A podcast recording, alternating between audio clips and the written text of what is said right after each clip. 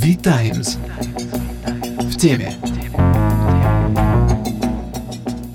Здравствуйте! В эфире подкаст «Витаймс в теме». И в преддверии Нового года мы говорим о том, как украсть свой дом без вреда для окружающей природы. Какая елка наиболее экологична. В студии Екатерина Мереминская. Я Александр Губский. Я подключился к нашему эфиру из Архиза. Вот физически прям сижу под елкой, и будем мы сегодня о елках говорить. А также на связи с нами будут эко-спикер Московского отделения общественного движения «Раздельный сбор» и эко-благотворительного проекта «Собиратор» Лера Громова, старший научный сотрудник Института географии Российской академии наук Андрей Птичников и директор лесного попечительского совета Николай Шматков.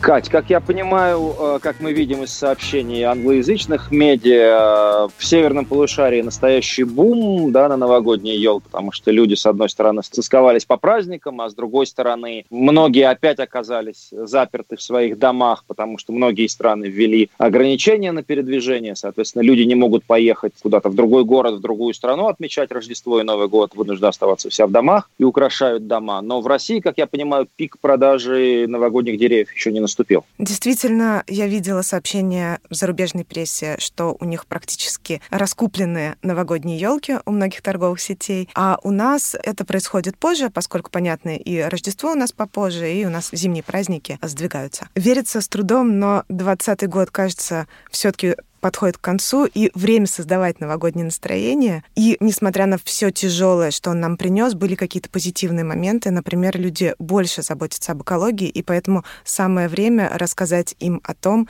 какая елка наиболее экологична. И поговорить об этом я предлагаю с экоспикером Московского отделения общественного движения «Раздельный сбор» и эколого-благотворительного проекта «Собиратор» Лерой Громовой. Лера, скажите, какая елка самая экологичная? Как встретить Новый год, не навредить природе? Есть несколько вариантов в зависимости от того, какие вообще, в принципе, есть пожелания и есть ли уже какая-то елка, например, дома. Если говорить про самый-самый экологичный вариант, в случае, если вы только планируете покупать какую-либо елку, у вас еще ничего нету дома, это, конечно, сделать вообще елку своими руками. Сейчас есть очень много э, дизайнеров, которые разрабатывают и показывают, как можно абсолютно экологично сделать елку, не покупая ее как таковую, сделать ее из различной древесины, сделать ее с небольшими гирляндами, даже с фотографиями. На просторах интернета есть очень много примеров, как это возможно сделать. Это получается очень стильно, занимает мало места и вписывается фактически в любой интерьер и в любой бюджет. Если мы дальше, конечно, рассматриваем варианты между елками искусственными и натуральными, то, конечно, здесь стоит все-таки отдать предпочтение натуральным елкам, но в дальнейшем просто отдать их на переработку. Если, например, говорить э, про московский сейчас регион, в котором мы с вами находимся, то ежегодная у нас есть акция, называется «Елочный круговорот», где фактически в 500 точках Москвы Московской области можно прийти и сдать совершенно бесплатно свою елку. Они начинают работать в среднем где-то с начала января по конец февраля. Сейчас в приложении «Активный гражданин» они проводят опросы среди населения, где э, комфортнее всего будет расположить точки для принятия елок. А что они из них делают? Куда потом пойдут наши елочки? Как правило, из елки можно сделать э, щепу или же это используют подстилку для животных. Тут уже в зависимости от того, с кем они сотрудничают. Возможно, в этом году что-то еще интересное такое придумают, но там, как правило, вариантов все-таки не очень много. Лера, скажите, а если просто ее выбросить вот в мусорный бак? То есть мне рассказывали, что все равно все, что образуется у нас дома, да, как отход, это коммунальный отход, его можно положить, если там ее как-то разрубить, впихнуть вот контейнер. Что плохого в том, что она отправится там на какую-нибудь переработку или так не получится? Да, к сожалению, не получится. Для того, чтобы она разложилась, ей необходима естественная среда. В случае, если она попадает на полигон, то ей там не хватает того же самого воздуха, кислорода, ей не хватает пространства для этого, и поэтому она также может выделять метан при разложении, как и любые другие органические продукты. Я хотел спросить, что делать с искусственными елями? Правда ли, что их невозможно невозможно переработать практически, да, соответственно, и нет сервиса, да, такого по утилизации. Вы совершенно правы. Елку на данный момент из ПВХ очень сложно переработать. Не только в связи с тем, что ее основной там элемент – это поливинилхлорид, ПВХ.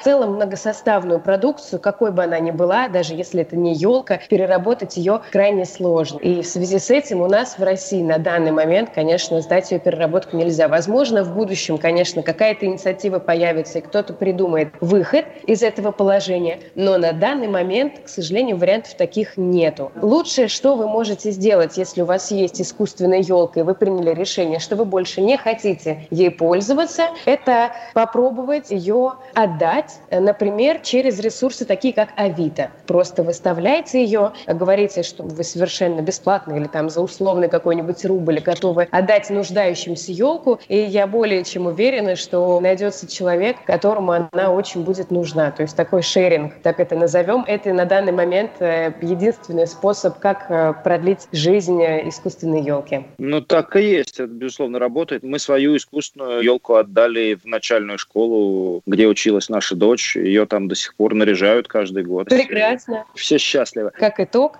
стараемся все-таки смотреть в сторону натуральных елей, либо если у вас уже есть, опять-таки, елка, то продолжать максимально ее использовать, как только возможно. Лера, а сколько, на ваш взгляд, нужно использовать пластиковую новогоднюю елку? Я слышала разные оценки. Гринпис говорит, что 20 лет, чтобы ушел углеродный след, токсичность какая-то. В то же время Американская ассоциация новогодних деревьев заказала исследование P International, и там говорят, что 4-5 лет достаточно для того, чтобы стала елка нейтральной. Во всяком случае, это сравнимо с теми выбросами, которые делаются от э, ежегодной вырубки и покупки, и транспортировки живых деревьев. Мы солидарны с Гринписом, что стоит искусственную елку использовать не менее 20 лет, чтобы она купила свой экологический след. И мы, опять-таки, говорим на данный момент о тех елках, да, которые у нас здесь есть в России, э, исходя из того, откуда у нас они поставляются. Если говорить о нашей области, то все-таки мы придерживаемся того, что не менее 20 лет. Спасибо вам большое. До свидания. По натуральным деревьям, кажется, тоже есть вопросы. Настолько ли безопасны они, как нам говорят? Безопасно ли их выращивают для окружающей среды, я имею в виду? Я предлагаю эти вопросы задать старшему научному сотруднику Института географии Российской Академии Наук Андрею Птичникову. Здравствуйте, Андрей. Какая елка самая экологичная? Нам сейчас э, эколог рассказал, что искусственные не перерабатываются, и все-таки лучше не жалеть срубать натуральные деревья. Так ли это, на ваш взгляд? Ну, вы знаете, да, это такой сложный вопрос, какая лучше, потому что действительно искусственные елки не перерабатываются, хотя, ну, как бы они сделаны из полиэтилена и вообще, по идее, должны перерабатываться ровно так же, как и пакеты. Но на данный момент мы имеем несколько категорий елок. Во-первых, очень много елок, ну или пихт, которые стали популярны в последние годы с такими очень толстыми стволами у основания, хотя, ну, как бы они небольшие по своему размеру, где-то там метр, два метра. Это так называемые датские пихты, которые пихты Нордмана, происхождения с Кавказа, но выращивается с помощью очень интенсивной технологии, где используются удобрения, пестициды, наносится большой вред окружающей среде. И эти елки являются сейчас очень распространенными. Второй тип елок — это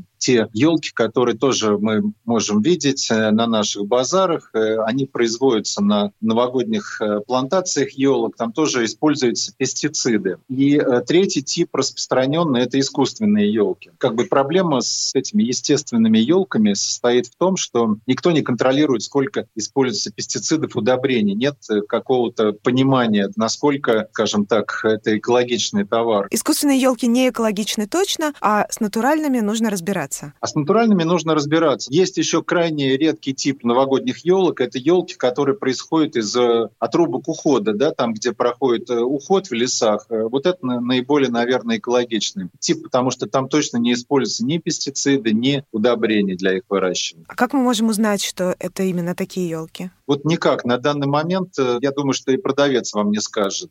Мы можем только косвенно определить, например, как правило, много елок закупается в Беларуси. Я вот свое время там работал активно с Министерством лесного хозяйства, они мне говорили цифры, такой-то объем елок, вот рубок ухода, да, поставляется в Москву, но определить их невозможно. Вот такого экологического бренда нет. Скажите, а вот еще а, много вопросов вызывают городские елки на площадях, а, которые украшают, с одной стороны, наши города, и их так привозят торжественно, все за ними следят, но можно услышать, что как жаль, что такую высокую вековую красавицу срубили. Действительно ли стоит жалеть эти елки и вот здесь какие-то использовать пластиковые или металлические конструкции? На мой взгляд, конечно, более естественно, елка срубленная в лесу, она все равно так или иначе будет срублена, да, в силу того, что просто подходит возраст, деревья рубятся у нас. То есть не нужно жалеть, потому что все равно она имеет предел, да, роста и в какой-то момент отомрет? Как правило, это очень высокие деревья, им 100-120 лет, скорее всего, либо они начинают заболевать, либо их вырубят. Поэтому, если она украсит новогоднюю площадь, на, то есть Новый год, то это как бы неплохо. Отлично, спасибо вам большое. Всегда рад.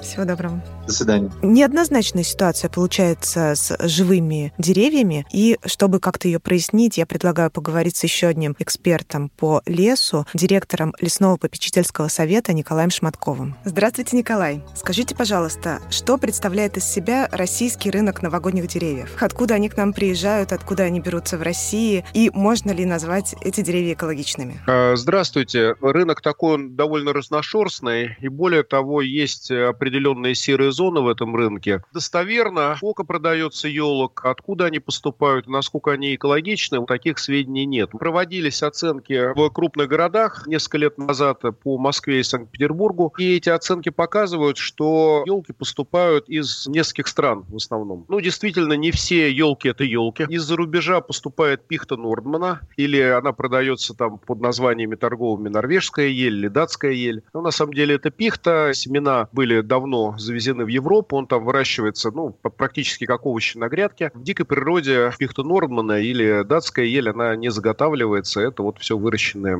пихта. С нашими елками отечественными, которые уже елки, с ними не так э, все просто и не так все понятно. Дело в том, что в Подмосковье и в регионах близких э, к Подмосковью мне, по крайней мере, ни одна плантация новогодних елей неизвестна. Хотя, казалось бы, гарантированный бизнес достаточно прибыльный. Но дело в том, что сейчас в лесном секторе выращивание новогодних елок это что-то среднее между сельским хозяйством и лесным хозяйством, потому что, чтобы вырастить большую ель для там, строительных целей, например, или для производства бумаги, нужны десятилетия. Тут оборот рубки гораздо короче. К сожалению, вот желающих вкладываться на такой период, их очень мало. Питомники, где ели выращиваются, так сказать, цивилизованно выращиваются, они в нашей стране есть, но они расположены довольно далеко. Мне известны питомники, которые работают в Ульяновской области, в Пензенской области. И в основном вот с такими питомниками сотрудничают крупные торговые сети, где появляются под Новый год елки. Откуда поступают остальные ели? Ну, есть два главных источника. Первый источник – это лес из лесного фонда. Те ели, которые заготавливаются легально в лесу, они заготавливаются, например, под линиями электропередач. Часть елок заготавливается там при прокладке лесных дорог, при прореживании. Но этого количества точно недостаточно. Это не огромные объемы. Остальные объемы поступают э, либо из сопредельных стран, например, Беларусь, это выращенные в основном елки на плантациях в Беларуси. И из нашей еще страны есть такой источник серый новогодних елей. Это заросшие сельскохозяйственные поля, заброшенные поля, где э, ель растет сама по себе.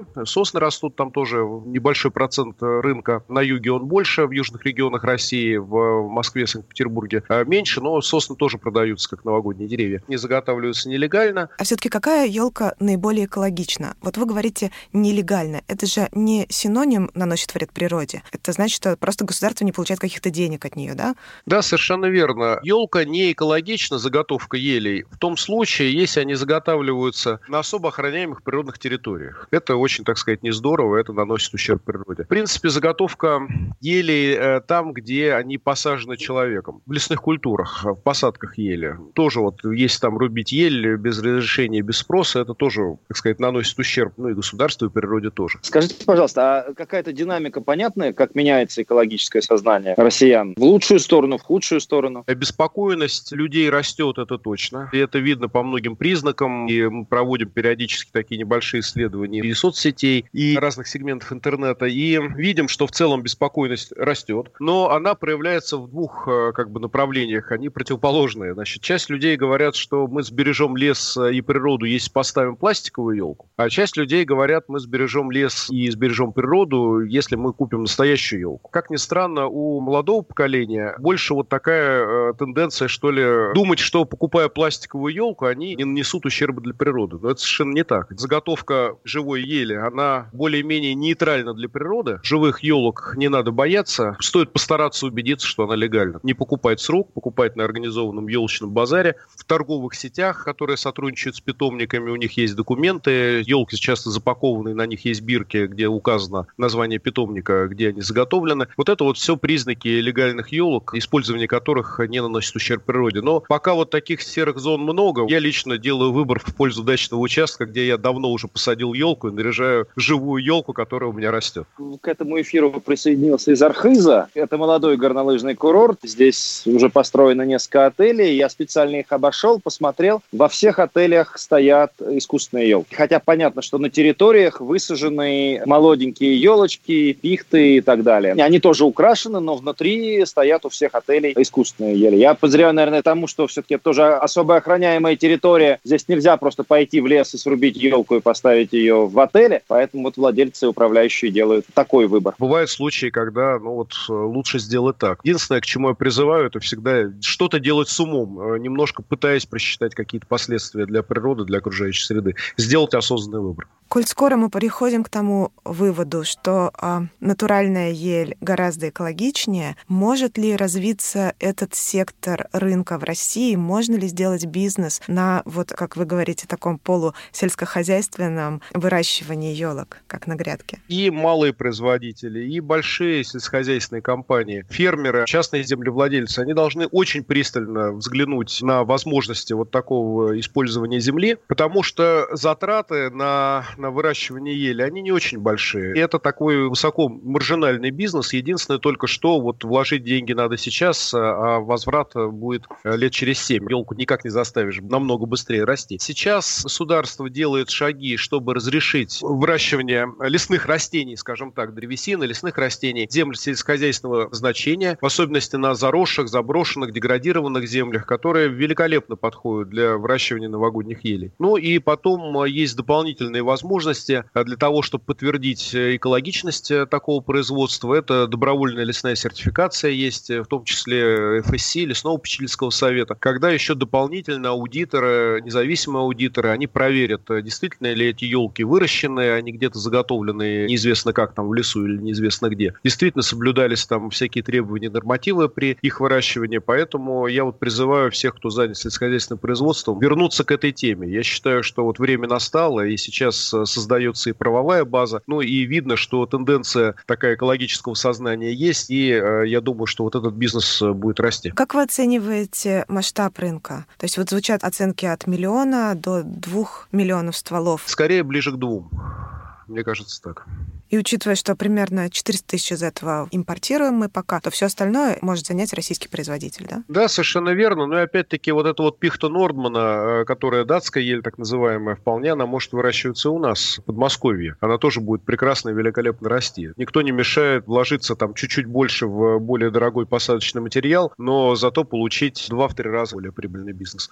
Поэтому почему бы нет, конечно. А вот сертификации международные можно и экспортировать? Да, конечно. Вполне у нас земля не такая дорогая, как в Европе, опять-таки, не такая дорогая рабочая сила. Спасибо большое, Николай. Спасибо. До свидания. До свидания. Да, действительно, было бы хорошо, если бы в России появился такой экологичный рынок. Ну а пока мы будем готовиться к Новому году, создавать себе предновогоднее настроение. Саша, ты уже украсил дом? Да, конечно, у нас датская стоит пихта. Пихта Нордмана, как мы теперь знаем. Мы, мы много лет у одного и того же поставщика ее заказываем, и потом сдаем в переработку. Так что ответственно подходим к этому празднику. Здорово. А я теперь буду максимально долго использовать свою искусственную елку. Мне стыдно в этом признаваться, но я ее купила лет 12 назад, так что она уже прослужит долго. Прекрасно, уже много отработал. Всех с наступающим, всем прекрасного настроения, прекрасной, здоровой природы вокруг. С вами был подкаст «Витаймс в теме». Читайте и слушайте «Витаймс», следите за нами в социальных сетях и на сайте vitimes.io.